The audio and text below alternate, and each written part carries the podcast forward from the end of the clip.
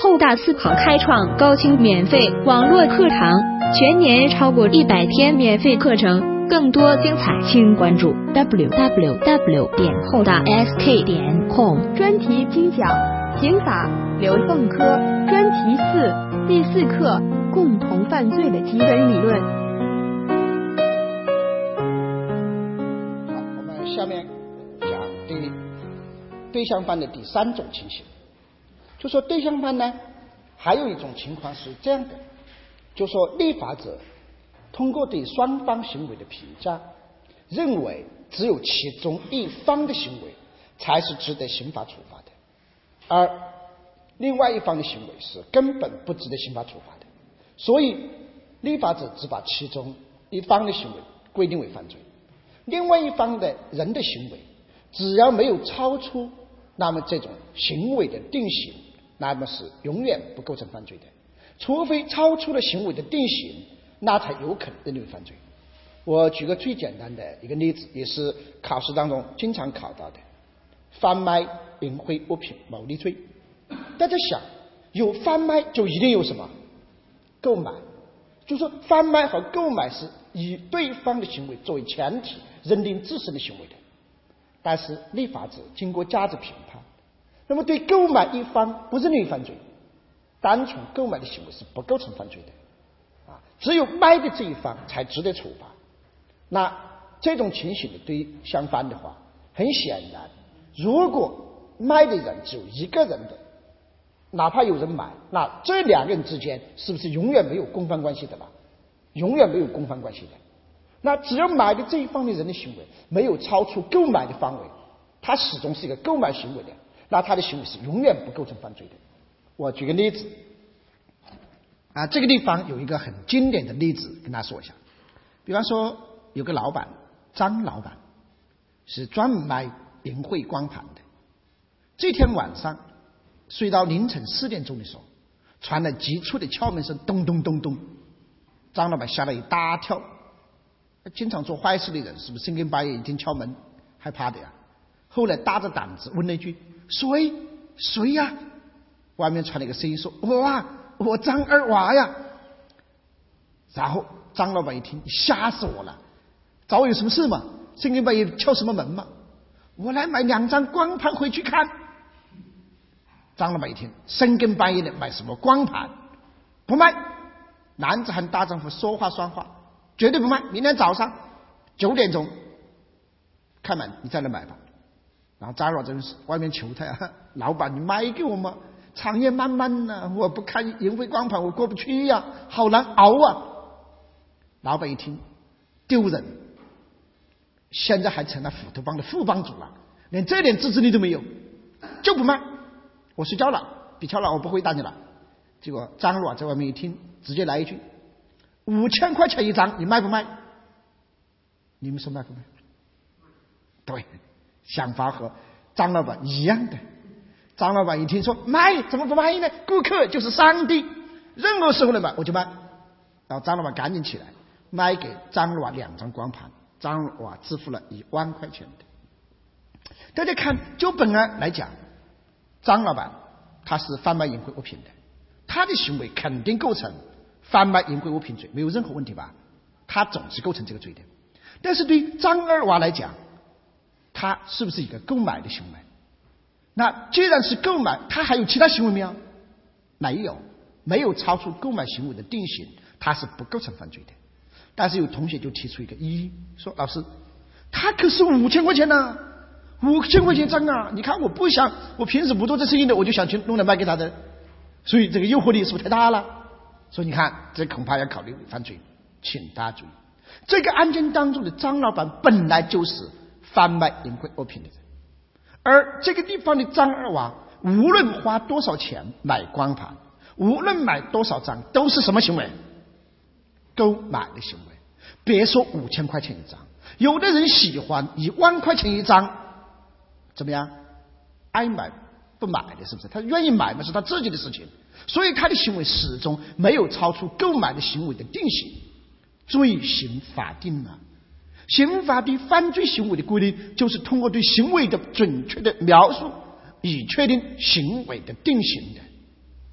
那既然他这种行为没有被规定为犯罪，他有没有其他行为，所以张二娃绝对不构成犯罪。我记得我讲这例子，从我讲司法考试开始，我就讲这例子。哎呦，讲了这么多年，这例子类似的情形，终于在二零一二年直接考了。二零一二年考试真题当中出了这么一个选项，你们听，他说：甲看到在路边寒风凛冽中兜售有淫秽光盘的小贩乙挺可怜的，花了一千块钱买了两百张淫秽光盘的，问甲乙构不构成共犯？你们觉得构成吗？这个案件当中那个小贩，他兜售淫秽光盘，肯定构成贩卖淫秽物品罪的。那么这里的甲看对方可怜，花一千块钱买了两百张，他是个什么行为？购买的行为成立犯罪吗？当然不成立犯罪的嘛，他只是一个购买行为嘛。这个案件他之所以跟整了个两百张，就是把数量给你整多一点。有的人一看，哇，两百张就构成犯罪，一张不构成犯罪，相同的行为。请大家注意一下，这种行为只要没有被法律规定为犯罪的，无论多少张是都不构成犯罪的。它始终只是一个购买的行为，没有超出购买的行为的定型的，所以它永远不构成犯罪。在这样的案件当中，真正是检验罪行法定、罪的法定对行为的准确的描述来实现罪的法定的。这种行为没有被规定犯罪，所以它永远不构成犯罪。其实跟我讲的例子是不是异曲同工之妙的？我的这个。案例讲的最核心的点在于哪里呢？我把那个价格整得很高，而这个例子当中是把数量整的多，结果好多人看到以后就懵了的。其实本质上是不是一样的啦？所以这种情形是不构成犯罪的。但是如果购买者的行为超出了行为的定型，不仅有购买行为，还有其他行为的，那其他行为有可能构成犯罪，双方有可能有共犯关系。我举一个非常经典的例子，你们听一下。在一个高档的社区，知道什么叫高档社区吗？房价高呗，那地方是吧？住的全是有钱人嘛，房价特别高。然后二娃呢，就看到里面有一个音响专卖店，张二娃就进去转了一圈，对老板说：“老板，你生意不好。”老板一听呀，你怎么看出来的？你怎么发现我身体不好的？张二娃说：“你看看，你看看，你卖的什么片子？什么碟嘛？闪闪的红星，智取威虎山，智取华山，铁道游击战，地道战。听过这些片子没有？没看过啊！你们基本上你们这一代，你看都没见没看过这些片子了。红色经典，我小时候这些片子看了几十遍的，尤其是那个叫《智取华山》那部片子，我起码不下于看八十遍。”我们小时候不是在农村那个生产队流动电影站吗？流动电影挨着挨着一个生产队放嘛，你们应该听说过吧？可能有同学连听都没听说过了，是吧？你们这个就是这就是时代的不同带来的社会的变迁的了。那个时候一部片子经常是一个生产队挨着挨着放，这个村这个村放完了又往下一个村挨着放。我们小的时候，只要基本上在十五公里以内，只要放电影的，绝对去看。小时候没娱乐啊！我在我家，我在初中毕业之前，初中毕业之前，我们家都没有电的。你想想，那个时候没有娱乐，那个时候没电，我就是点煤油灯啊。上初中回家以后做作业就是点煤油灯的啊。所以有地方放电影的，无论多么远，那全村老少集体出动去看的。所以一部电影经常看几十遍。现在一部电影让你看几十遍看不下去吧？就全是红色经典，然后。二娃就跟老板说：“老板，你看看，现在谁还看这个呢？你看现在那些学生、大学生都没听说过这些片子了，是吧？谁还看你这个？你肯定生意不好。”张那个老板一听说：“对呀，你说的挺有道理啊，那怎么办嘛？”然后二娃就跟他说：“你呀，去弄点那种片子来卖。”老板一听：“哪种嘛？哎呀，就那种。”哪种啊？你说清楚啊！我不知道你说的是哪种，我很纯洁的啊。然后二娃说：“哎呀，就是那种黄片、A 片、色情片、毛片、淫秽光盘，懂了吧？”这下懂了。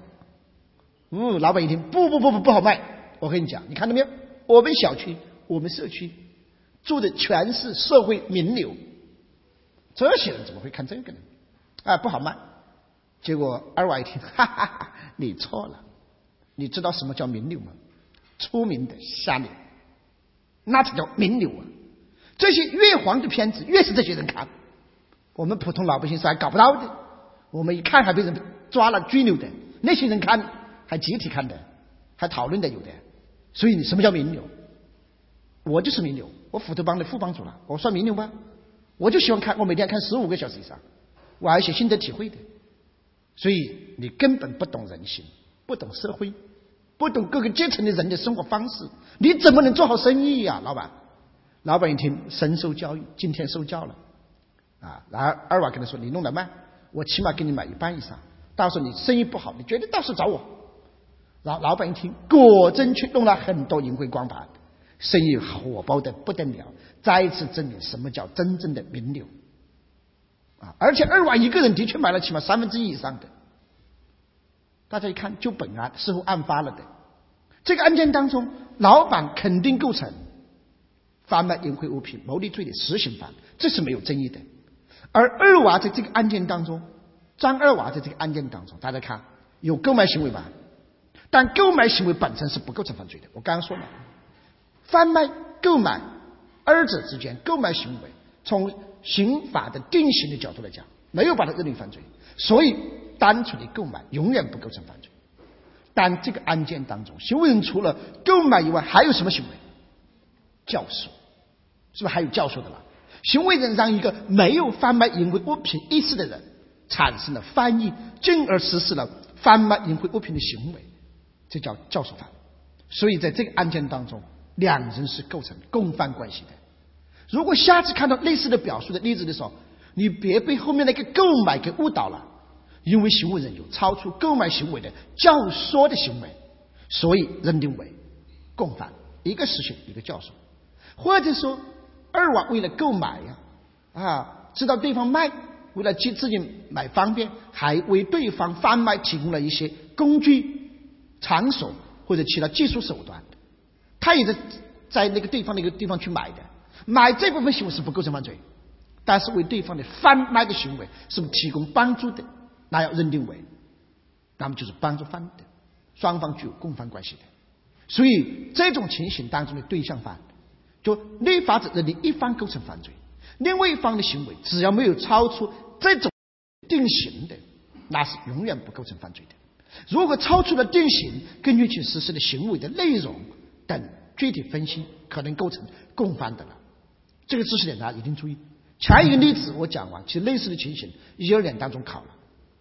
那讲到这里还有两个例子，还涉及到两个罪，我跟大家讲一讲。呃，下面这两个罪呢，这两个例子呢，跟刚才讲这种情形有关联性，但又不完全相同。啊，其中一种情形已经考了。我在二零零八年讲这两个例子的时候，我把这两个例子做个总结，在这地方。我当时就那年，我出练习题里面出了第一个例子，我当时就跟学生说：注意这两个例子哦。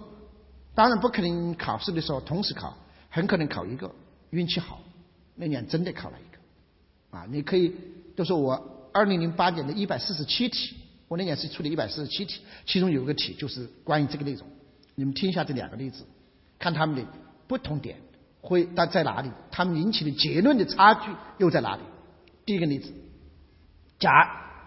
对一个人贩子乙说：“你们看清楚这个表述啊。”甲对人贩子乙说：“你下次弄了女孩子来以后，跟我说一下，我准备买一个。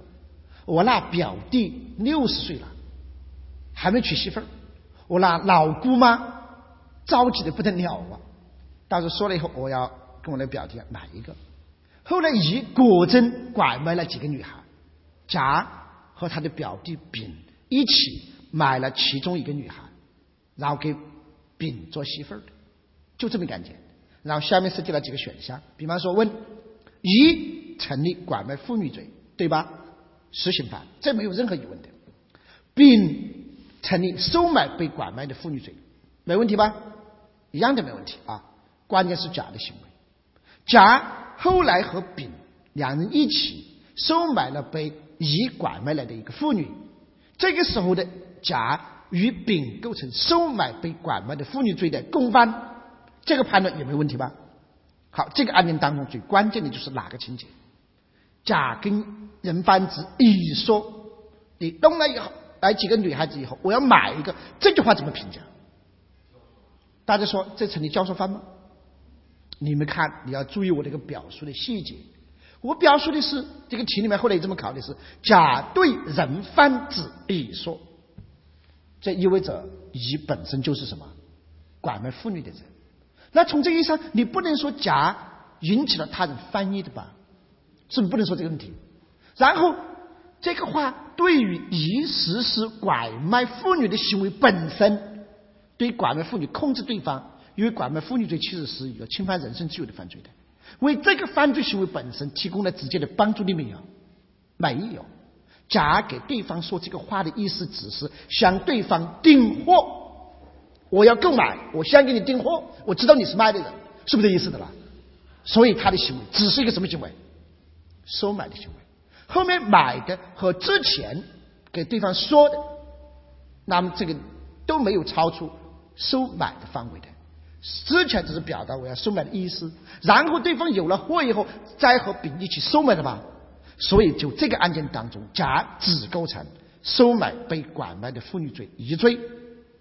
当年我编练习题就编了这个例子，包括这个结论，真题就考的这个。二零零八年，那是我第一年，所以讲到这里，有时候想想回忆几年前，你要是讲司法考试，啊，考时间不是太长，但是出名很快。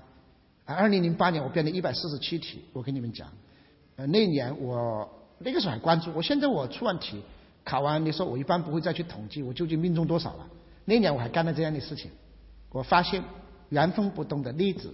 题目，我一百四十七题和最后的真题有十九个题一样的，然后呢，其他的题出了一个选择题，我当时考虑到了，但是我想以为老师不会考的，所以我们没把那个点编进去的。我以为老师不会考，因为我觉得比较前沿的了，但是没想到呢，他也考了，所以只有一个题在我的题里面看不到影子的，其他的十九个题基本一模一样，其他题全部能找到影子的，所以你要是那一年。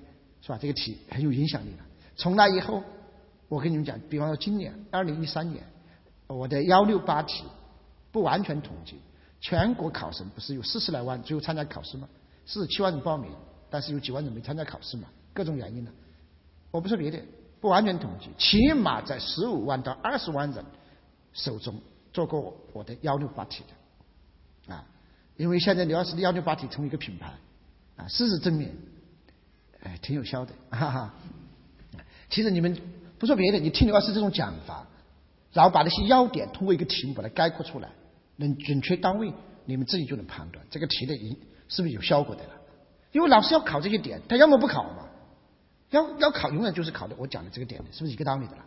好，当年的那个例子真考了，但是我讲课的时候，我还有一个例子，就是要把和这个例子区别开来的。就那么一点点差别，导致的结论就不一样的。比方说，这个例子我们编一下啊，稍稍编一点。甲对一个走街串巷卖小商品的乙说：“我一看你就是很有江湖经验的人。”乙一听笑了，哈哈，你是第一个把我认出来的。我说这话你们不知道什么意思是吧？你你们如果知道有那个一个新闻的话，就知道这话什么意思吧？不是以前有个假新闻，就是有个出租车司机，这个假新闻啊，出租车司机，呃，不是在有一次说坐出租车，我们总书记，习总书记不是说，他说后面后排坐的是习总书记吗？啊，然后呢，后来就是就编成了一个笑话，就比方说那个司机看到一个人上来了，说好像你是那个，还没说完，对方说呵呵 你是第一个把我认出来的。因为新闻里面不是习总书记说了这句话吗？啊，这假新闻的啊，被证明的。习总书记说你是第一个把我认出来的，啊，那其实是知不知道是谁都不知道了，是吧？好，那么这个种情形，乙呢一听啊，哈，你终于知道啊，我很有江湖经验。然后甲就跟你说，你这么有江湖经验的人，你是做大事业的呀，你怎么卖小商品的呢？然后乙说我已经退隐江湖了。甲一听，你多少岁？我十九岁。呀，十九岁退江湖，人家还没出江湖呢。你就退了，你退早了。我跟你讲，你别卖这些小商品，你弄几个女孩子来卖，绝对挣大钱的，那才是有江湖经验的人干的事情嘛。一听笑了，不，不不不，现在卖这个女孩子不好卖的，国内市场饱和了，尤其是国内，那么人口啊，这个流动性呢很强啊。在以前不允许自由流动的时候，啊，这个地区的分配不均衡的时候，男女比例失调，那个时候卖妇女还可以。现在不行，现在国内市场饱和，国际市场需求量当时倒是很大的哦。你们应该学犯罪学就应该知道。在全世界拐卖妇女有三个妇女的这个集散地了，东南亚、拉美和就是阿拉伯国家，啊，这三个地方每年啊很多拐卖妇女，全世界就是往这三个地方送。阿拉伯国世界主要是从事，主要是拿去买去那什么做奴隶、性奴之类的，所以你们看到有的有些酋长在全世界买了各种肤色不同国家的被拐卖的妇女，一百五六十个性奴的。在东南亚和拉美，主要是买去，主要是卖淫之类的，啊，这是全世界三个主要的地方。啊，然后乙说，哎呀，国际市场倒是很大，可惜我没有国际背景，我打入不了国际市场的。结果甲一听，你错了，谁说国内市场饱和了？你看看我身后，一往甲身后一看，后面是个山坡，漫山遍野的站着全是男的，从二十岁到五六十岁的。一群一群的，一个个抱着一捆钱，盲目茫然的望着远方的。咋跟你说？看到没有？这是我们村子这些爷们儿，有钱了，但没女孩子了，女孩子全跑了，读书都往广州跑了，培训也到广州跑了，都不回来了。你看我们这地方没资源了，有钱怎么了？没资源白搭。所以现在国内市场大大的，然后一听大有可为。过了一段时间，你果真去拐卖了几个女的，然后找到甲，甲和他的表弟丙买了一个女的，给丙做媳妇儿。大家看这两个例子有相同的一面吗？不同点主要在哪里？乙本来不是拐卖妇女的人，甲通过其行为使他实施了拐卖妇女的行为，是不是？差别点就在这个地方。那从结论上讲，这个案件，那么乙总是构成拐卖妇女罪的。就这一点上来讲，没有任何疑问，他总是成立这个罪，和前一个例子一样的，丙总是构成收买被拐卖的妇女罪，这也没有差别吧？这点是相同的，关键是甲的行为。大家看，在这个案件当中，甲后来和丙一起实施了收买被拐卖的妇女的行为，就这部分行为来讲，法律评价上他总是构成什么罪？收买被拐卖妇女罪的共犯，没有疑问吧？但除了他收买这个行为以外，他之前还有一个什么行为？教唆的行为。他让一个没有翻译的人产生翻译，所以这个行为又是一个独立的犯罪的行为。他和前面说的几句话是不是不一样的了？所以这个行为又认定为拐卖妇女罪的教唆犯。几个行为？它是两个行为的，前面是教唆，后面是另外实施的收买行为的，和前面那个例子在这点完全不同。所以这个案件当中的。甲构成的是两个罪，既成立那么拐卖妇女罪的教唆犯，还成立收买被拐卖妇女罪的共犯。问题就是，老师如果要考这个题，考这个例子，最核心的考点就是甲的这两个犯罪怎么处罚？牵连犯吗？吸收犯吗？想象竞合犯吗？数罪并罚吗？关键是考这个。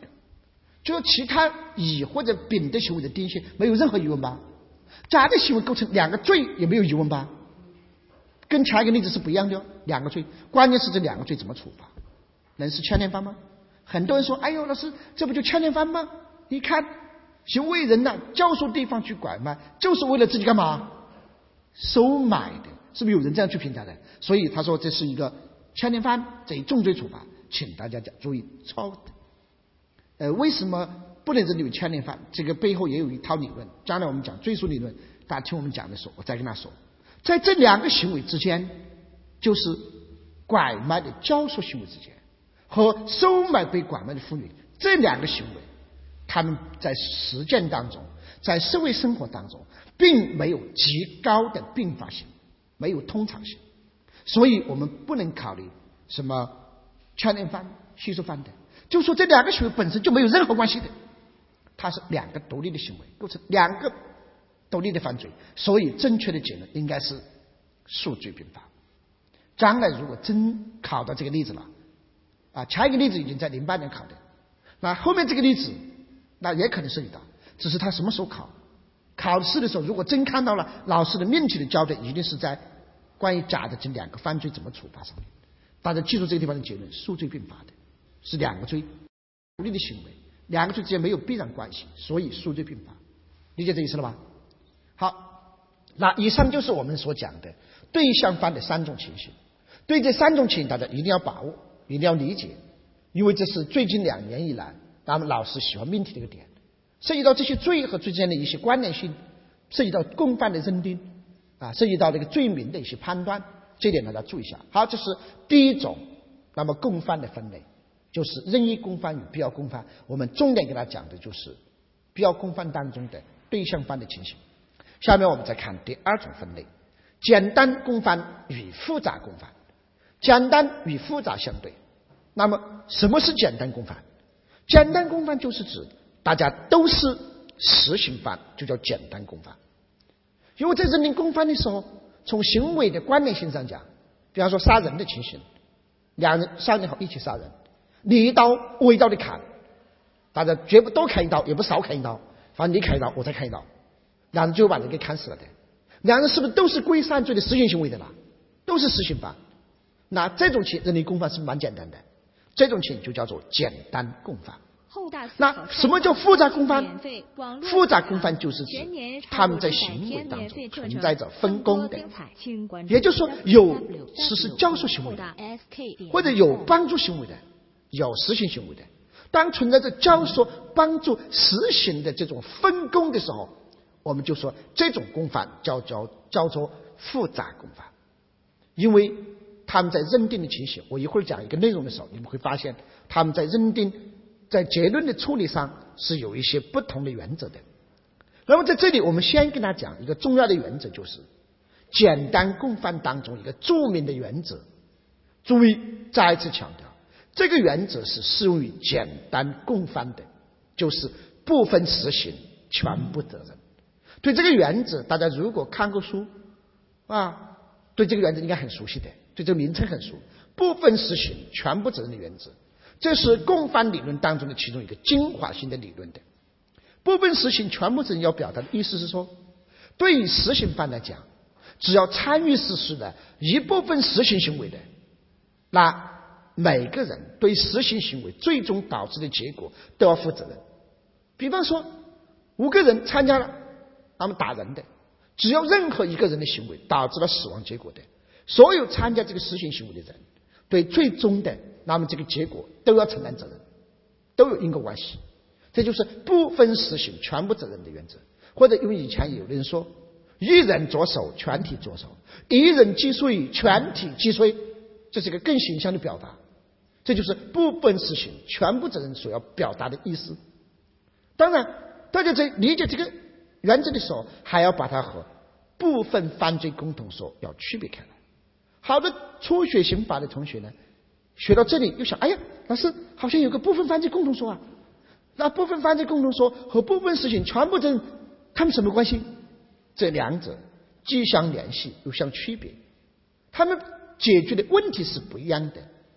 部分犯罪共同说，它解决的是我们怎么判断二人以上实施的行为有共同性，以什么为标准来认定他们有共同性，从而。认定他们是共同的犯罪，部分犯罪共同说，我们前面讲的是不是解决这个问题的了？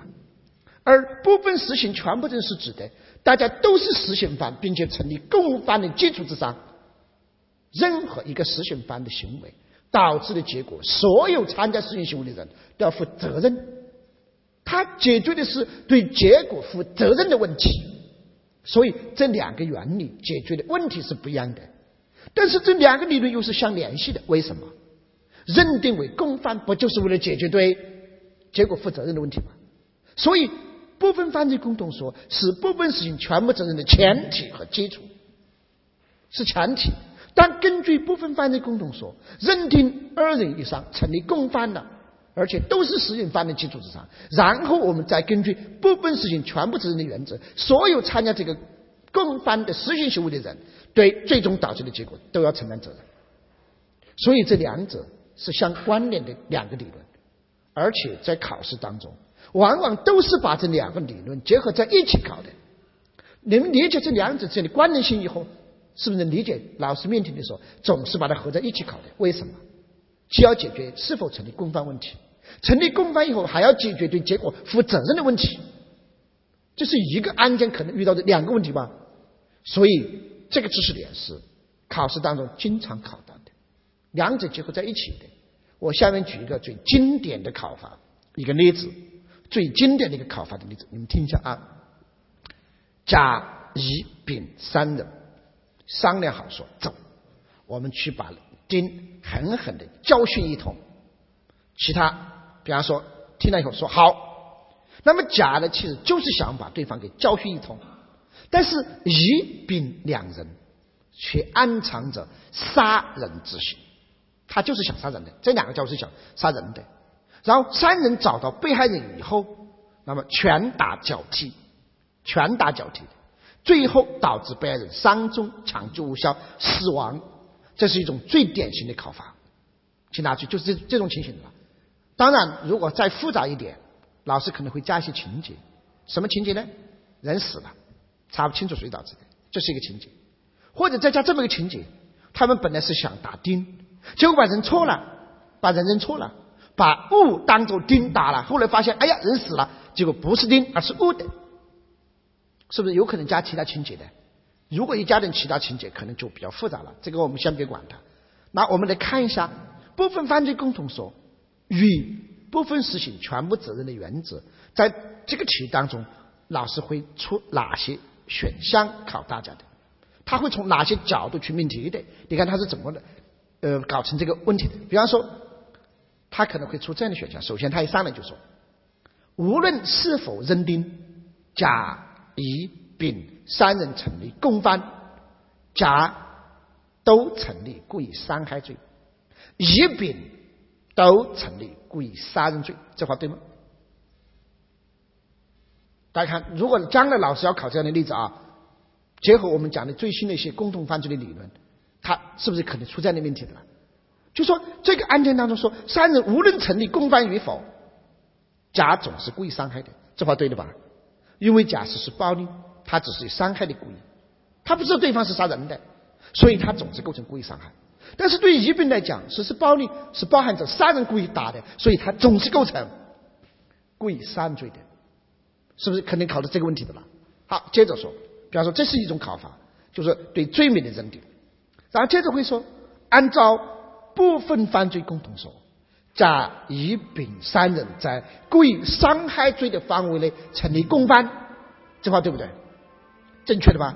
当前的主流观点嘛，因为杀人包含伤害，所以他们至少是在故意伤害罪的范围内成立共犯。当然，如果老师要进一步的考更复杂的情形、不同理论的时候，他如果稍稍偏一下考核的重心的话。他可能就会还问到：如果认为故意杀人和故意伤害没有任何关系，或者说故意杀人、故意伤害是一种对立关系的情形，成立共犯吗？甲和乙、丙成立共犯吗？那就不成立了。如果认为故意杀人可以评定为故意伤害，那至少可以在故意伤害罪的范围内，是不是成立共犯？好，这是考共犯的认定，大家看没有啊？就这个问题，我们第一个选项说的是。罪名怎么确定罪名？无论成立共犯与否，罪名总是特定的、确定的，是吧？然后第二个问题是成不成立共犯？按照部分犯罪共同说，在某个罪的范围内成立共犯，罪名尽管不同，但是在故意杀人罪的范围成立共犯。好，这是一个考法。那接下来的话就会考到，比方说死亡结果被证明，假设它会有多种可能性，他比方说。在提，甚至他可以将来在选项里面就直接说，如果证明，那么死亡结果是乙的行为导致的。假如他这么说啊，是乙的行为导致的，那他接着说，那本案甲、乙、丙三人的行为，与死亡结果之间都有因果关系，对吗？其实这个背后就是用什么原理了？部分实行全部责任的原则了。因为按照 B 选项的结论，三人成立故意伤害的共犯，那么他们对故意伤害行为导致的结果，作为伤害行为是一个整体了嘛？那对于死亡结果是不是都有因果关系的了？所以这话也是正确的，请大家注意一下啊，就说三人的行为与死亡结果之间都有因果关系。那接着可能他还会说，甲、乙、丙三人。那么对死亡结果都承担责任，乙丙那么属于故意杀人罪的既遂，甲成立故意伤害致死，这话对吧？这是我从正面表述啊，正确的一些结论的。当然，考试的时候他也可能考这么一个问题，说啊，甲的行为与死亡结果之间有因果关系，要负刑事责任，这话是对的吧？然后他接着又说，本案。那么甲总是构成故意伤害罪的，他只说甲成立故意伤害，这话对不对？这也是对的。有同学马上说：“老师，你不是说他故意伤害致死吗？”同学，故意伤害致死是故意伤害罪的结果加重犯，罪名总是什么罪？故意伤害罪对吧？是不是道理的了？所以在这一点上，请大家注意这个编别。当然，如果他这个题目它有很多种变化。尤其是考不同学科，刚才我是讲了，按照我们现行的观点得出的一系列结论。如果老师要考不同观点的时候，他可能会这样说设计。比方说，他说：“嗯，如果故意杀人罪里面不包含故意伤害，所以甲与乙丙之间那么是不成立共犯的。”这话是正确的吧？好，接着他说：“如果坚持前一项的观点，比方说刚才那个是 A 选项。”说，如果坚持 A 选项的观点，如果本案死亡结果证明是一个人导致的，但查不清楚是谁导致的，则三人的行为与死亡结果之间都没有因果关系，不负刑事责任。这话对吗？正确的吧？对的嘛？因为我刚说了，坚持前面那个观点，杀人不构成共犯嘛，就杀人不能平衡伤害，杀人就不是共犯关系的了，甲和乙丙不成立共共犯关系了嘛？那不成立共犯关系，查不清楚谁导致死亡结果的，你敢让谁负责任？是都没有因果关系，都不负责任，这话是对的了。所以学到这个地方，我跟大家讲这个话的意思是说什么呢？你就知道通常情形老师会怎么命题，最经典的一些表述。同时你也要知道，如果像这个例子，老师会考到一些不同的理论和说法的时候，你也要知道他会得出什么结论。所以这点大家注意一下。好，这是关于这是。这种情形最典型的一种考法，部分实行全部责任。你想，只要成立共犯了，只要是实行犯参与了这个行为，对这个行为导致的结果，是不是所有人都要负责任的？所有人的行为跟结果之间都有因果关系的，这就是部分实行全部责任。它是建立在共犯的基础之上。好，这是一种典型的考法。那我们再看第二种典型的考法。呃，第二种，我说实话，最近几年连续在考。二零一二年还考了案例分析题的，二零一三年今年依然考了，一三年也考了这个知识点，就什么呢？典型的例子，甲、乙、丙三人，国家工作人员共同贪污了一百万，但是把其中的五十万捐给了希望工程，其中的三十万捐给了某十字会，还剩二十万，甲分了十八万，乙分了两万。哎，没了是吧？付完了吧？丙一看，那真没了，你们都付完了。算了算了，这次我不要了。啊，下次我要多分点的话，这次我不要了。好，然后就这么一个例子。然后考试的时候，你看最近这两年，包括去年的案例分析里面就考了。首先认定三人是不是成立共犯，什么罪的共犯，然后怎么负责任，怎么负责任的问题就涉及到数额问题。比方说，如果选择题，他就会问丙贪污的数额是多少。或者说，丙在多少个数额的范围内认定贪污罪的？大家说多少？一百万。乙多少？一百万。甲多少？一百万。三人都是一百万。二零一二年的真题案例分析题就考了这么一个例子：甲是一个镇长，乙是一个村民，普通村民，两人相勾结，利用镇长职务之便，一共贪污了五十万，贪污了五十万。后来的镇长拿了四十万，村民拿了十万，然后教你分析这个案件。当然，这个案件的要点有两个，一个要点是双方成不成立共犯，涉及到身份的共犯的问题。因为镇长是国家工作人员，村民没有国家工作人员身份吧？第一个要点就是回答有身份的人和没有身份的人，那么利用有身份人的职务之便实施真正的身份犯，两人是可以构成这个犯罪的共犯的。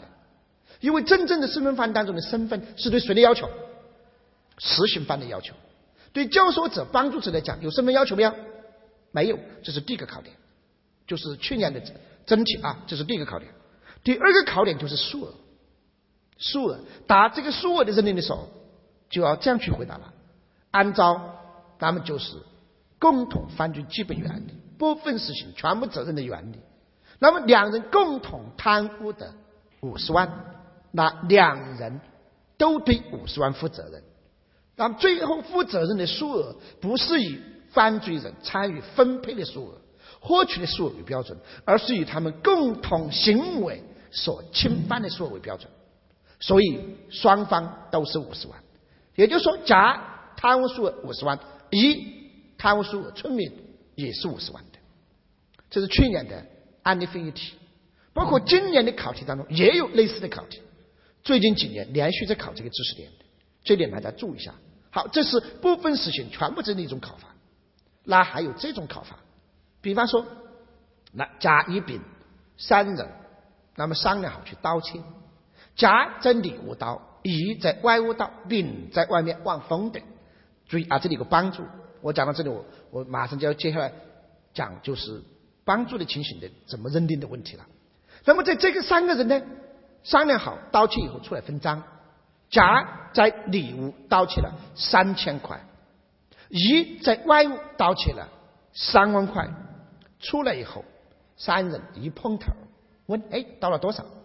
甲说运气不好，我才到三百块。乙说运气不错，我翻了半天才翻了三块。三人呢，最后分了三百零三块钱的，好分不？平分，三个人每人一百零一块，然后走了的。那就问三人成立盗窃罪共犯，这肯定没有疑问的了。那每个人盗窃的数额是多少？都是三万三千元，因为像这种数额计算的，那么这样一些案件，最后每个人犯罪的数额不是以他分配的数额、知晓的数额为标准，而是以他们共同行为所侵犯的数额为标准。对于甲乙两人来讲，他们都是实行犯，没问题。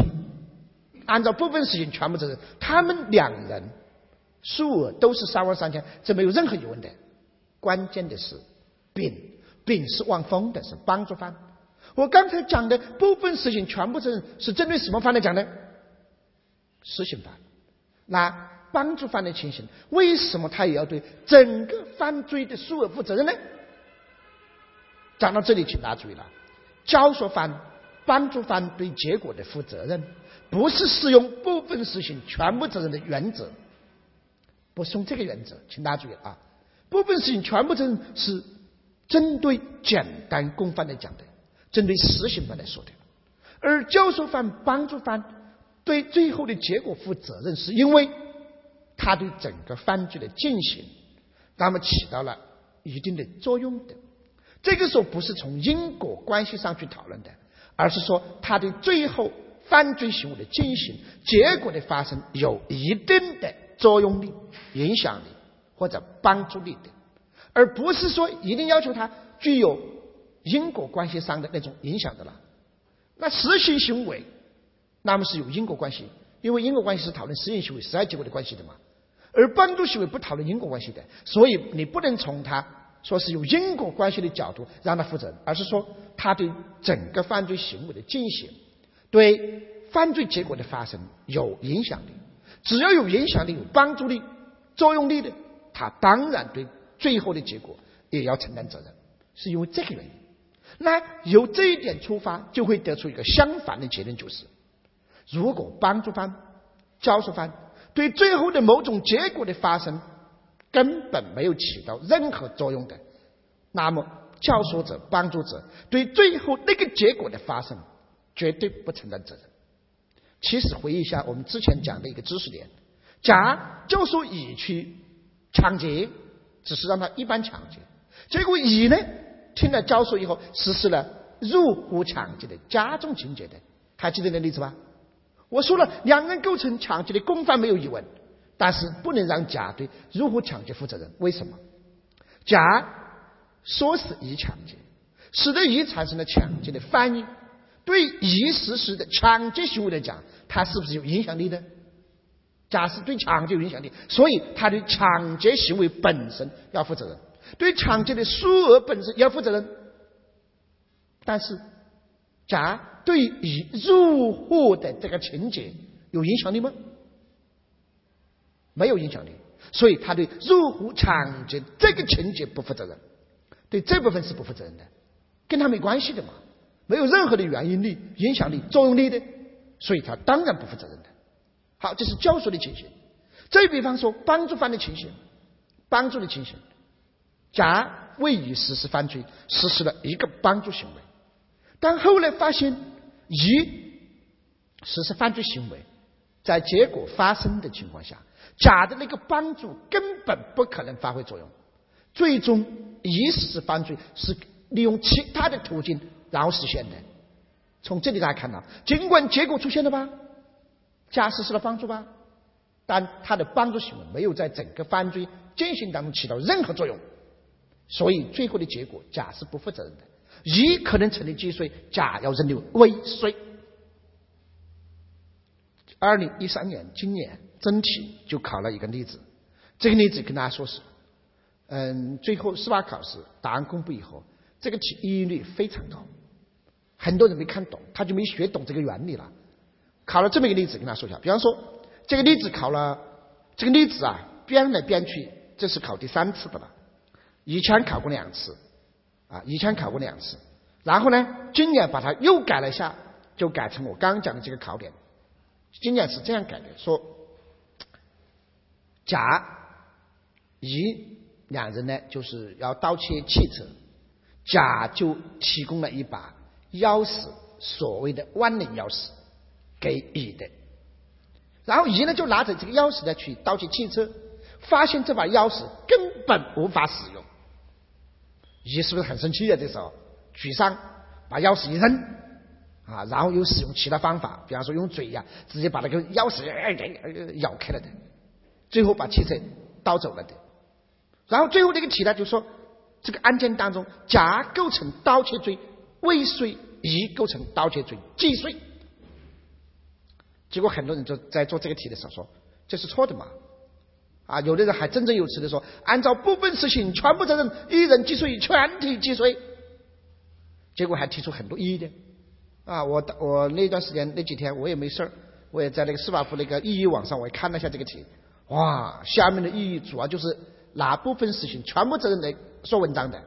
说按照部分事情全部责任，那不是一人既遂了，全体既遂？怎么可能一个人是既遂，一个还是未遂呢？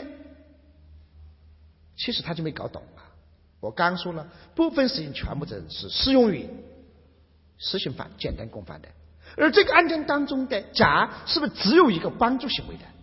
只有一个帮助行为，帮助行为要对最后发生的结果负责任，一定要这个帮助行为对整个。犯罪结果的发生是有作用力的、影响力的，也就是说，它真正起到了帮助的作用的。这个案件没说甲和乙两人什么共谋啊、商量啊、策划呀、搞什么盗窃的可行性验证报告，他没说这些。如果有这些的话，就意味着甲的帮助是不是不限于提供钥匙的，还有其他帮助？那只要后来盗窃技术了的。对后来盗窃的汽车结果，那肯定要负责任的。但是本案说的很清楚，甲就只给了一一把钥匙，没说其他内容。换句话说，甲就只有提供钥匙的这一个帮助行为。但是这个帮助行为对于以后来的盗窃的汽车有作用力吗？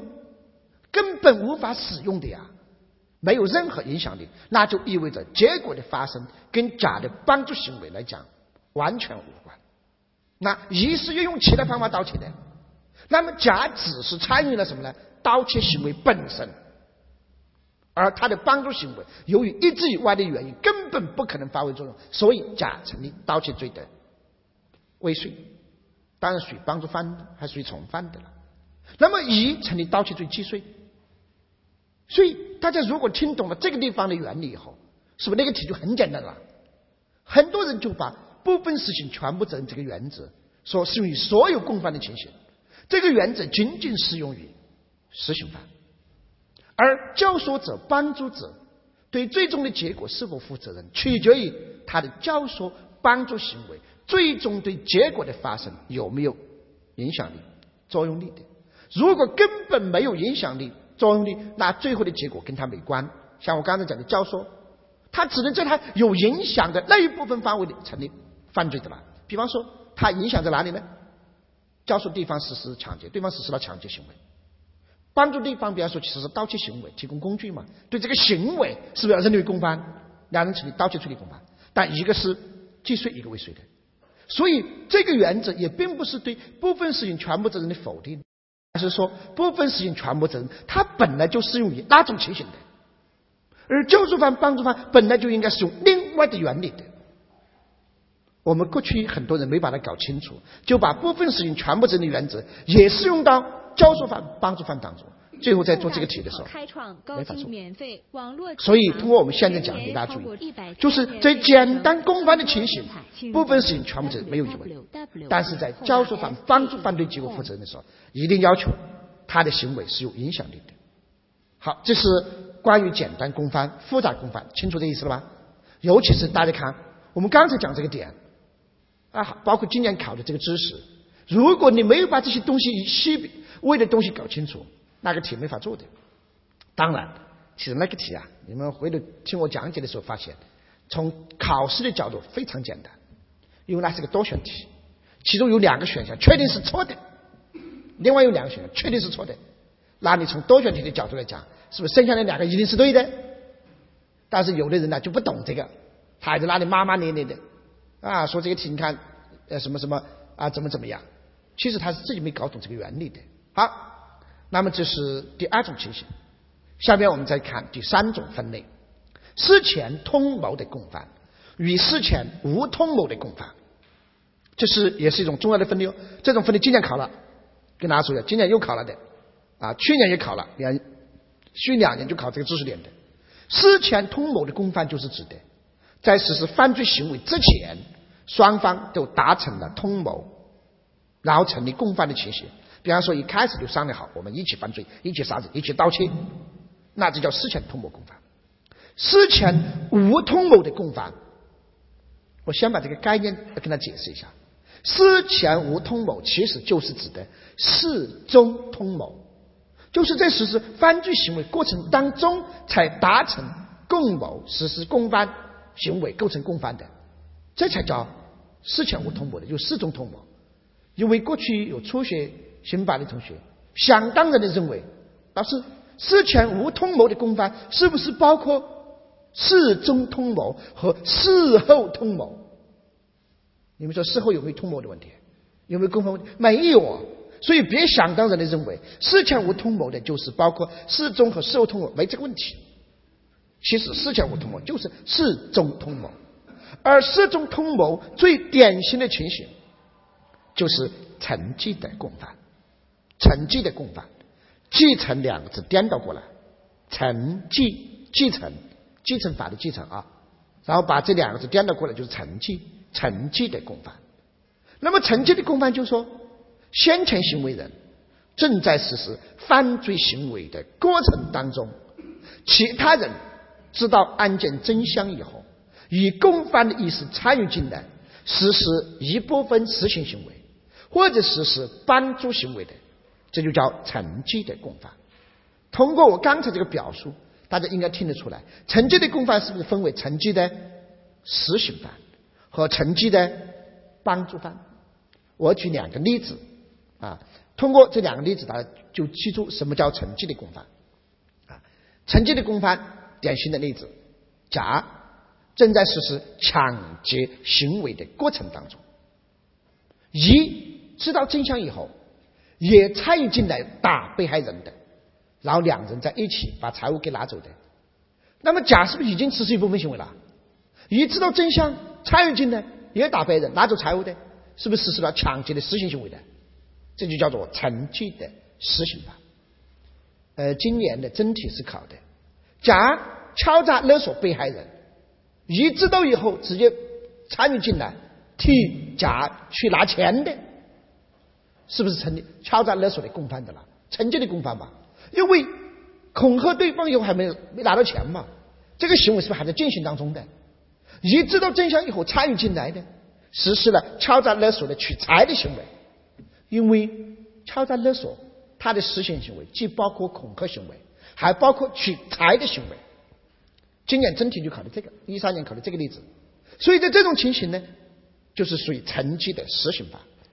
那还有惩戒的帮助犯的情形，比方说甲啊实施实行行为，为了抢劫，在一个黑暗的胡同里把被害人打晕了，要摸被害人身上值钱的东西，但是由于太黑了看不到，只能用手摸。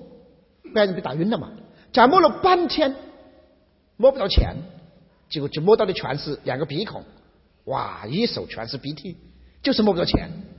然后正好乙从这里经过，甲就跟乙说：“哎呀，兄弟，帮个忙，帮我照一下，我怎么摸不到他钱呢？我把这叫打晕了，我想弄钱，摸了半天就摸不到，你帮我照一下。”乙说：“没问题，没问题，大家都在江湖上混，我们要相互扶持，我们这个行业才能发展壮大的。”于是乙呢给他提供照明，手电筒一照，哎呀，甲一看，我怎么一上来就把两个手指插到他的鼻孔里面去了的？结果摸半天，当然摸不到钱了，摸的全是鼻涕啊，鼻屎啊，挺恶心的吧？对吧？结果乙一招，哎，甲把他钱包发现了，给拿走了的。大家看，在这个案件当中，甲的抢劫行为还在进行当中吧？结束没有？那可没结束。抢劫的实行行为包括手段，包括取财的行为。还在取财的过程当中，但是已经参与进来实施了什么行为？帮助行为，所以这就叫惩戒的帮助犯。那通过我们讲这两个例子，将来大家看到类似的例子的时候，那么就知道这是个什么问题了吧？就惩戒的共犯的问题。那惩戒的共犯在理论上要解决什么问题呢？这样的案件，我们要讨论两个问题。第一个问题是。当惩戒共犯这种案件满足什么样的条件的情形，后参加的人可以和先前行为人构成整个犯罪的共犯，是不是肯定要满足一定的条件吧？这条件是什么？只有满足一个什么样的条件，双方才成立共同犯罪？这是我们要解决的第一个问题。我们要解决的第二个问题是：如果双方成立共犯呢？那后参加的人对他参加前。先前行为人那部分行为导致的一种结果，后参加的人负不负责任？这是不是要解决的第二个问题了？如果将来大家看到类似的例子，记住，命题老师永远是考这两个点的。第一个点就是成不成立共犯，第二个点是对先前行为导致的结果，曾经的共犯人负不负责任？遇到这种题目，老师的命题点。考点永远是这两个问题，所以你只要看到这个题目了，类似的例子，你就马上去判断，根据相关原理判断，因为后面问的问题一定是跟这两个相关联的。那我们知道解决的问题以后，我们就下面给大家分析一下这两个问题究竟怎么判断、怎么解决。我们先看第一个问题，就是曾经的共犯人在满足什么样的条件下？那么成立整个犯罪的共犯，认定两人成立共同犯罪的，认定为共犯的条件就是先前行为人的行为尚在持续进行当中，没有结束。结束以后有没有共犯问题？没有共犯，我们前面反复强调这一点嘛。所以要求先前行为人的行为在持续进行当中，然后后参加的人就曾经的共犯人知道。案件的真相，并以共犯的意思参与进来，才能认定为整个犯罪的共犯。所以有两个条件：客观条件和主观条件。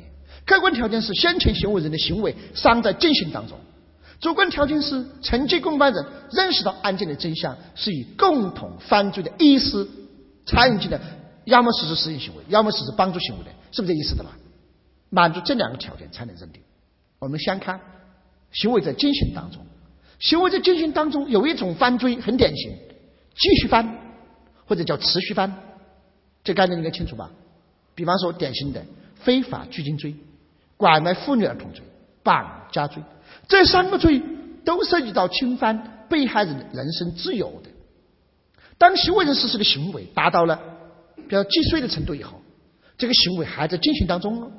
行为及其行为导致的不法状状态还在持续当中，这就是继续犯。比方说，甲非法拘禁乙，把乙关起来，达到既遂程度了，成立犯罪了，还继续关，甚至可能关一周、一个月、一年、十年、二十年。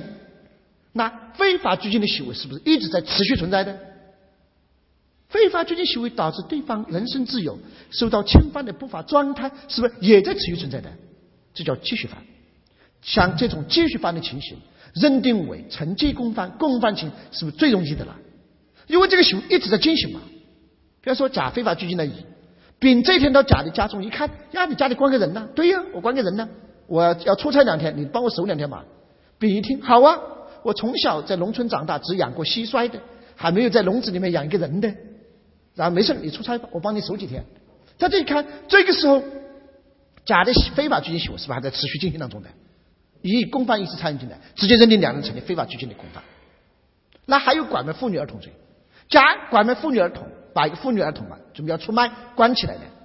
那后来乙直接参与进来，那么比方实施了接送啊、中转呐、负责看管呐等等的行为的，是不是直接认定为拐卖妇女儿童罪的共犯？因为这个行为还在进行当中，参与进来，那么实施其中的实验行为或者帮助行为也好，是不是直接认定为这个罪的共犯的了？甚至于，甲拐卖妇女儿童以后，警察要去解救这个妇女，那丙知道以后，直接阻碍警察解救的，请大家记住，丙不构成妨害公务罪，丙直接认定成立拐卖妇女罪的共犯。因为这个时候，他就相当于帮助甲继续实施什么行为？拐卖妇女的行为嘛，控制妇女的嘛。所以这个时候要认定拐卖妇女的共犯哦，别说是妨害公务罪的。以前这个是考过一个真题的，好多人都看不懂。哎呀，说你看那对方拐卖嘛，我只是参加去阻止警方解救，我怎么还构成共犯呢？他就没有看到拐卖妇女的行为还在持续进行当中。并参与进来阻碍警察解救，是不是帮助甲继续实施拐卖妇女的行为的？所以直接认定为这个罪的共犯。同理，绑架罪也是这样。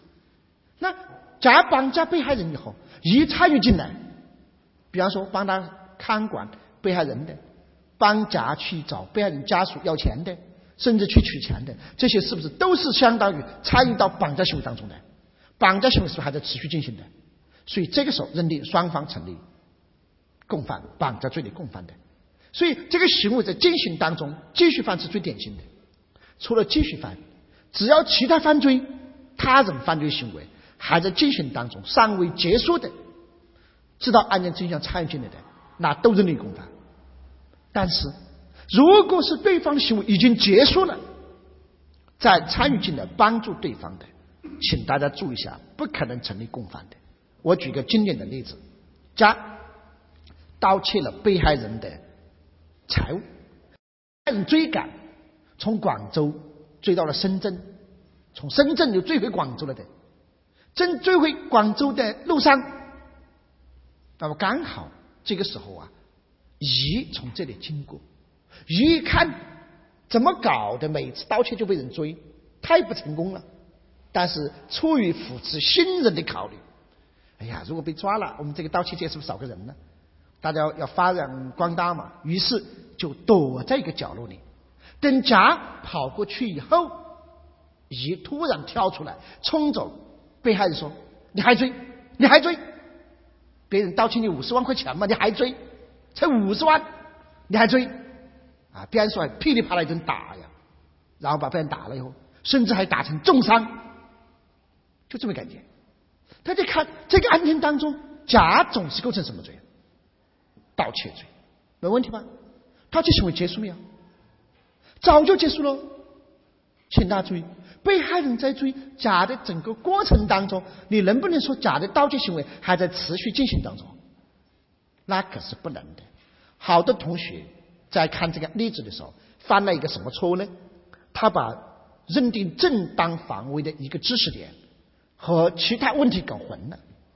在正当防卫里面的第二个条件，要求不法侵害正在进行，是不是这个条件？里面要讲一个特殊情形。就是在财产犯罪当中，财产犯罪行为已经结束，但被人发现随后追赶的整个过程，视为对方的不法侵害正在进行，是不是这个知识点？夺回财物把对方打伤的，可以评价为正当防卫的。那很多同学就把这个知识点搬过来说：“老师，你看，甲盗窃以后被人追赶，那不就是不法侵害正在进行当中吗？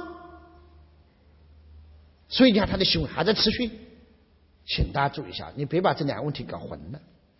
在正当防卫这个地方，那是一个特殊规定，司法解释一个特殊规定，就说本来财产犯罪行为已经结束了，因为正当防卫的本质是为了减少、避免不法侵害的，而在现场发现随后追赶的过程当中，使用强力夺回财物，是不是可以有效的减少、避免不法侵害的？所以在那个地方就说。为了解决夺回财物的行为的定性问题，在那种情形下，认定不法侵害人的行为正在进行当中，让夺回财物评价为正当防卫。但认定对方的不法侵害正在进行当中，仅仅是为了解决被害人或者其他人夺回财物的行为评价为正当防卫的问题，他只是为了解决这一个问题，在其他所有的问题上，那对方的那个财产犯罪行为就已经结束了。盗窃行为就结束了，你不能说追的这个整个过程当中，对方的盗窃行为还在持续进行吗？没有这问题，所以在解决其他问题的时候，就要认定对方的盗窃已经结束，所以甲只构成盗窃罪，一实施的暴力行为对甲是没有任何关系的，所以千万别说甲的行为叫做事后抢劫，跟甲有什么关系呢？是不是？所以甲只构成盗窃罪，而由于甲的行为已经结束了。乙帮他跑掉的行为，所以永远不可能构成盗窃罪的共犯，没有这个问题。那这个时候，乙的行为怎么评价？其实乙是不是明知甲是犯罪的人，为了帮助犯罪的人逃跑，然后阻止被人追赶的，这叫什么罪的行为？窝藏罪的行为，对的了，这属于窝藏的行为。所以这个案件当中，乙的行为原则上总是成立窝藏罪的。只不过这个案件我加了个情节，把被害人打成了重伤。窝藏罪里面能不能评价把人打成重伤的这个情节和结果？不可能。所以乙的这行为还要评价为故意伤害重伤。但是乙有几个行为？一个行为，一个行为构成两罪，这叫什么犯？想象竞合犯，这一重罪处罚了吗？是不是道理了？而且这个例子和我之前讲的一个知识点是不是有相联系的？事前没有通谋，事后为他人的犯罪行为，事后为他人的啊，就说犯罪以后的这个人呢，实施了帮助的，比方说窝藏包庇的，毁灭伪造证据的，掩饰你们犯罪所得的，是不成立共犯，双方认定为不同的犯罪的。所以这种情形大家注意一下，要求对方的行为一定在进行当中。但是如果这个例子稍稍变一下，又有不一样了。假盗窃财物以后，假盗窃财物以后，那被害人追赶，在追赶过程中，甲一看跑不掉了，回头冲着被人噼里啪啦一顿打的。正在打的过程当中，乙从这里经过，甲告诉了乙的真相，让乙和自己一起打被害人的。说为了我们盗窃界的繁荣昌盛，打他吧，两人就一起打的。在这种情况下，甲的行为已经转化为什么罪了？抢劫罪。换句话说，甲打被害人属于事后抢劫，事后抢劫的行为尚在进行当中。已知道真相，参与进来，直接认定为事后抢劫的共犯。这个时候要认定为共犯的了。这点大家注意一下。好，这是第一个条件。要求他人的犯罪行为必须在进行当中，知道这个意思的了啊！他人行为一旦结束以后，绝对没有共犯的问题。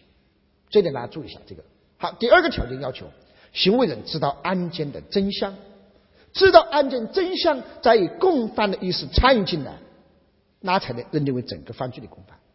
但是我要提醒大家注意的是，如果行为人并不知道整个案件的真相，然后只知道局部事实的，然后参与进来，那可能认定为局部犯罪。按部分犯罪共同说，在某一个罪的范围内是可以成立共犯的吧？尽管不构成整个犯罪的共犯，但完全可能在局部范围内是认定为共犯的。我们举个最简单的例子，就拿刚才那个例子，我们稍稍改一下：甲为抢劫财物，在一个黑暗胡同把被害人丙打晕了，在他身上要摸财物，摸来摸去摸摸刀的。记得那例子吗？正在这个时候，乙从这里经过，甲就跟乙说：“兄弟，帮个忙。”乙问：“怎么了？”“哎呀，我刚才从这里经过，发现这家伙好像睡着了。我想摸摸他身上有没有值钱的东西，摸来摸去摸不到。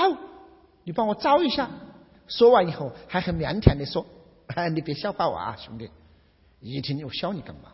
我经常干这样的事情。后大四好开创。于是乙呢，就用手电筒照着他。全年让甲顺利的拿走了财物的，更多在这个案件当中，甲总是构成什么罪？甲总是构成抢劫罪，没有疑问吧？那乙知不知道整个案件的真相？不知道。尽管乙客观上是为一个抢劫行为实施了帮助，但是他没认识到这是抢劫，对这事实不清楚嘛，所以他没有抢劫的故意。那么这个案件当中的乙只有什么罪的故意？盗窃，他就以为甲是盗窃别人财物嘛，对方睡着了把财物拿走嘛，是不是？他就只有是盗窃，所以他是以盗窃的故意实施了帮助行为的。那从成立犯罪的角度，乙总是构成什么罪？盗窃罪，乙只是成立盗窃罪的。尽管客观上是抢为抢劫实施帮助，但他没有抢劫的故意嘛，他只有盗窃故意，主客观一致，在哪个范围一致？盗窃，那两人成立共犯吗？至少在哪个罪范围成立共犯？盗窃罪的范围成立共犯。成立共犯的意义在哪里？假抢，比方说总共抢劫了三千块钱的，那甲是在抢劫罪的范围内对这三千块钱负责任，乙对他获取这三千块钱是不是提供了帮助力的？认定为盗窃罪的共犯以后，那乙负责任的数额就是多少？三千。认定为共犯以后，对共犯行为导致的这个结果是不是负责任了？但是对抢劫他根本不知情的，是不负责任的了。那还有像我刚才提到那个例子，甲盗窃以后被人追赶，为了抗拒抓捕，对被害人实施暴力。那正在这个时候，啊，在打的过程中，乙从这里经过，甲甲呢就没有告诉乙真相，甲就跟乙说：“兄弟，来一起打他。”乙问：“打他干嘛？”哎呀，长得这么帅的人，我们不打他一顿才怪呢。啊！每次我看到他长得那么帅，我都需要撞墙的感觉，对吧？我们把他打得不那么帅，为了我们自己的身体健康，不撞墙，我们一起打他吧。乙说好主意呀！那次我看到他长那么帅，我差点跳河的。啊！为了我们自己的能够幸福的活着，一起打他。然后两人一起打，后来把被人还打成了重伤的。这个案件当中的甲总是构成抢劫罪，事后抢劫，而且属于抢劫这种重伤的情形吧。乙，大家看到没有？他只实施了什么行为？伤害。他知道对方抢劫的是什么？不知道，他就只以为是干嘛？伤害。所以乙从成立罪名角度说，总是成立故意伤害罪的。那两人成立共犯吗？两人成立故意伤害罪的共犯。尽管不成立整个抢劫罪的共犯，但是两人在伤害的范围内是有共同性的了。所以两人成立故意伤害的共犯。为什么要认定为故意伤害的共犯？因为如果后来把人打成重伤的，你不认定为两人是共犯的话，那个重伤结果是谁导致的？查不清楚的时候，谁都不负责任，公平吗？不公平。如果认定为故意伤害的共犯，只要是他们共同的伤害行为导致的重伤结果，两人都负责任。只不过甲在抢劫罪的范围负责任，所以抢劫致人重伤的加重情节，而乙成立故意伤害重伤的情形，是不是都负责任的了？认定共犯意义在这里，所以我们讲到这个地方的时候，大家将来判断两个方面：先前行为是否在进行当中，行为人那么是不是以共犯的意思知道案件真相参与进来？如果是满足这个条件，成立整个犯罪的共犯。但是即使不知道整个案件的真相，不排除可以在部分犯罪按照部分犯罪功能说，在局部范围的从认定共犯吧，这完全可能的。好，这一点大家也要注意一下。好，这是我们要解决的第一个问题。通过我们这举的这几个例子，常见的例子，意识到成立共犯的条件。下面我们讲第二个问题。啊，第二个问题就是承接的公犯人对先前行为人先前行为导致的结果是否负责任？举个例子，这个例子在呃，就是二零一二年真题当中直接考了。我把这个真题考的例子跟他说一遍嘛，他就考了这么个情节：甲为强取丙的财物，对丙实施暴力，把丙打成了重伤。这个时候，乙从这里经过，知道真相以后，在甲的要求之下，两人一起又对被害人实施暴力。并取得了被害人的财物等。二零一二年真题考了这么一个例子的选项里面有的，然后接着他问说：两人构成抢劫罪的共犯有疑问吗？没疑问吧？甲的抢劫行为是不是还在进行当中？你别说他的行为结束了，还在打嘛，还在取财嘛，所以甲的行为还在进行当中。一知道案件的真相，参与进来是不是成立共犯？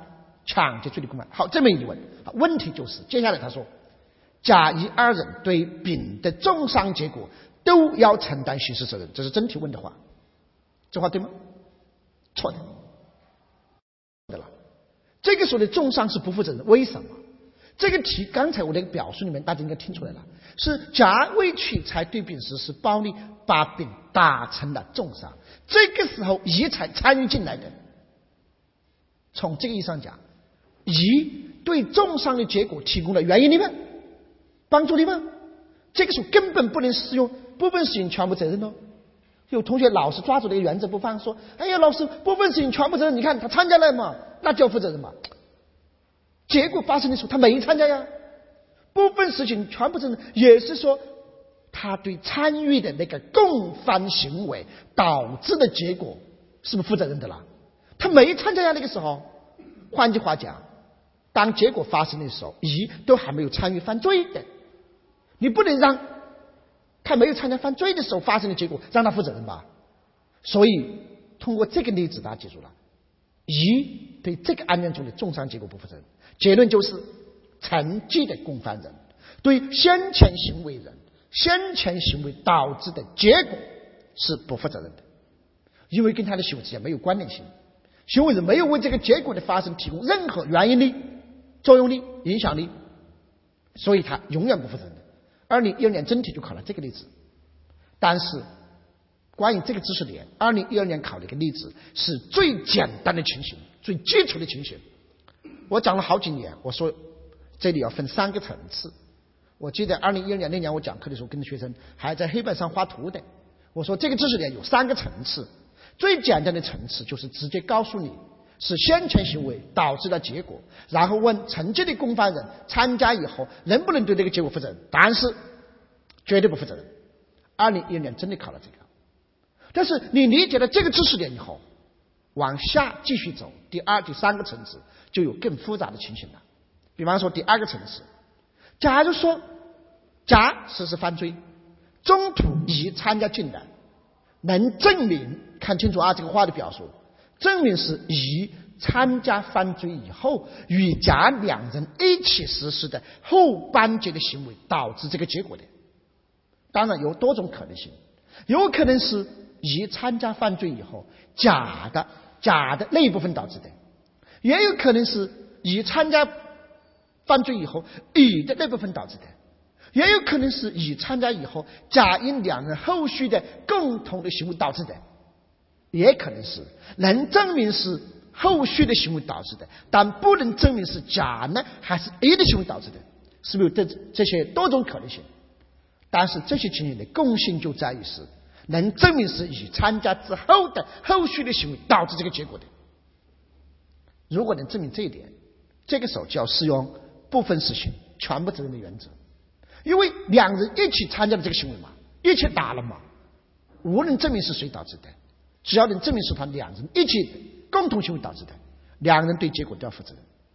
这个时候，请拿出，两人都要负责任的，这是按照部分事情全部责任的原则，或者说行为人为其提供的原因力、作用力、影响力、帮助力的，所以对最后的结果都负责任。这种情是不是也好理解了？好，这两种情形大家理解以后，那我们就看第三种情形。第三种情形就是，甲实施犯罪行为过程当中，那乙中途参加进来，最后发生了被害人重伤或者死亡结果，但是。现有的证据确定是其中的一个行为导致的，但不能确定是甲之前的那部分行为导致的，还是乙参加之后后面的这部分行为导致的。在先前那部分行为和乙参加之后的这部分行为是哪一部分导致的结果呢？查不清楚。比方说，甲为抢劫被人丙的财物，对被害人呢狠狠的他的腹部。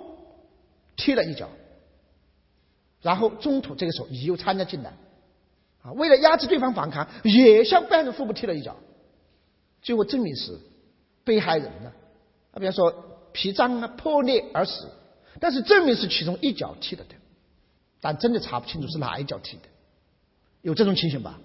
那像这种情况，按照我刚才讲的公犯成立的条件，甲乙两人总是构成抢劫罪的公犯，这没有疑问吧？好，就这个知识点是没有疑问的。我刚才已经讲了，但问题是对这里的死亡结果谁负责任？从甲这个角度来讲，甲一开始就参加犯罪的，从头至尾参加整个犯罪，对于甲适用不分实行、全部责任的原则。无论是谁的行为导致的，甲是不是总是提供了原因力的？是不是道理了？所以，按部分实行全部责任，甲的行为属于抢劫致人死亡的结果加重犯，总是要负责任的，这没有任何疑问的了。但问题就在于乙的行为。那么，乙对这里的死亡结果，结论是不负责任的。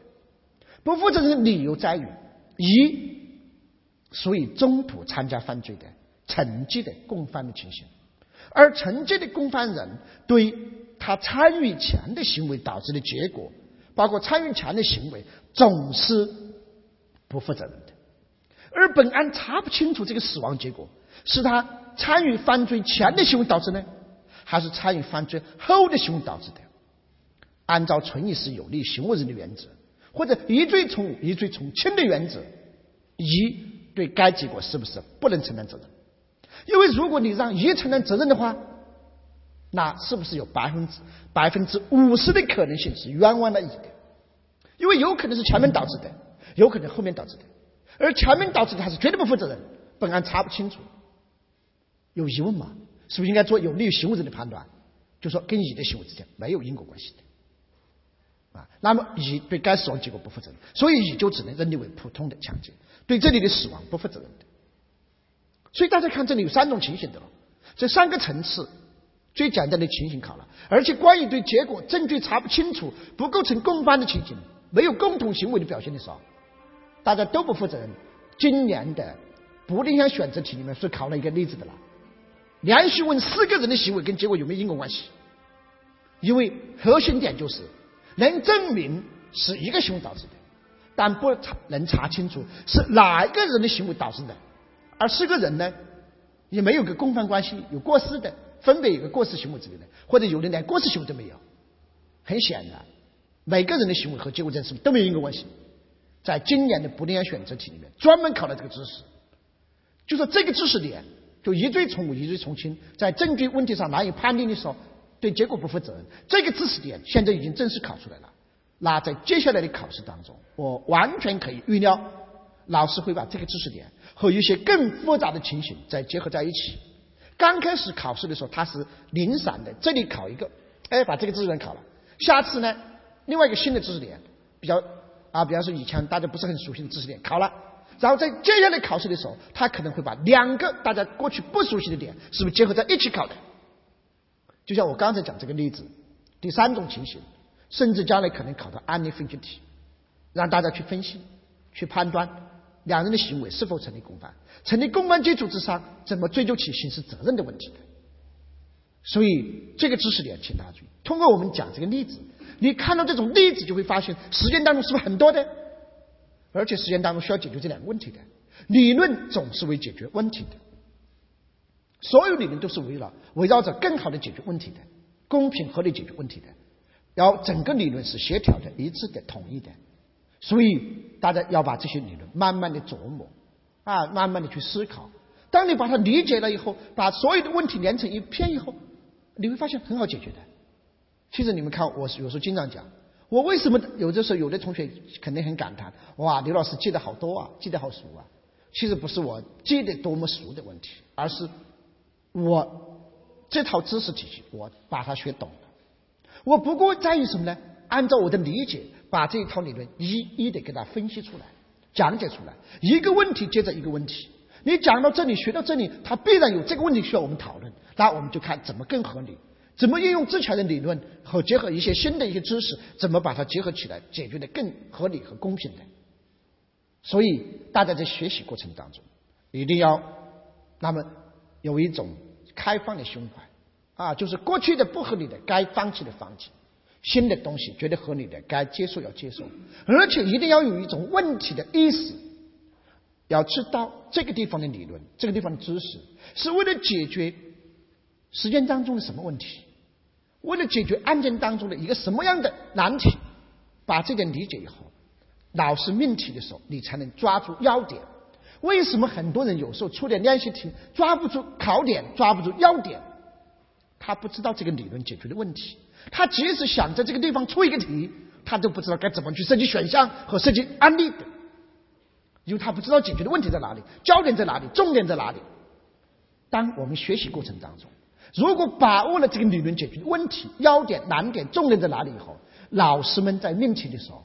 他也是沿着这个要求去命题的，那我们平时出点练习题是不是有针对性的了？所以有时候我经常感叹啊，有的人老说哎我的题编的不错，其实没有什么诀窍可言。你把东西学懂了，你们自己就会判断，你们自己就知道考点在哪里，你们自己就知道老师会怎么去设计考题的。但是前提你一定要学懂。所以在学习过程当中，大家学法律，尤其刑法，知其然，知其所以然。不要单纯的只去记一个结论，一定要记住背后的一系列推理的过程，这个原理是什么？啊，更精确的去表达、去思考、去论证。我相信，考试对大家来讲，那不过是前进道路上的一个小小的啊一个障碍。你学好以后，你将来在你的法律职业、法律事业当中会取得更大的成就的。我今天讲到这里。谢谢各位。后大思考开创高清免费网络课堂，全年超过一百天免费课程，更多精彩，请关注 w w w. 点后大 s k 点 com。